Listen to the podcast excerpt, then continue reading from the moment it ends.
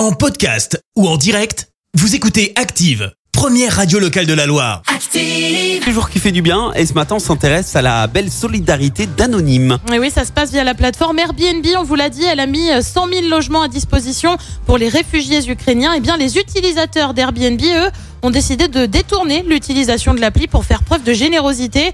Depuis plus d'une semaine, les réservations d'Airbnb en Ukraine explosent. Les personnes qui réservent ne comptent pas se rendre sur place, mais elles réservent. Tu retrouves par exemple des messages qui disent on ne peut pas venir, mais on voulait simplement vous aider. Soutien. En à peine deux jours, 61 000 nuitées ont été réservées. Au total, Merci, vous avez écouté Active Radio, la première radio locale de la Loire. Active.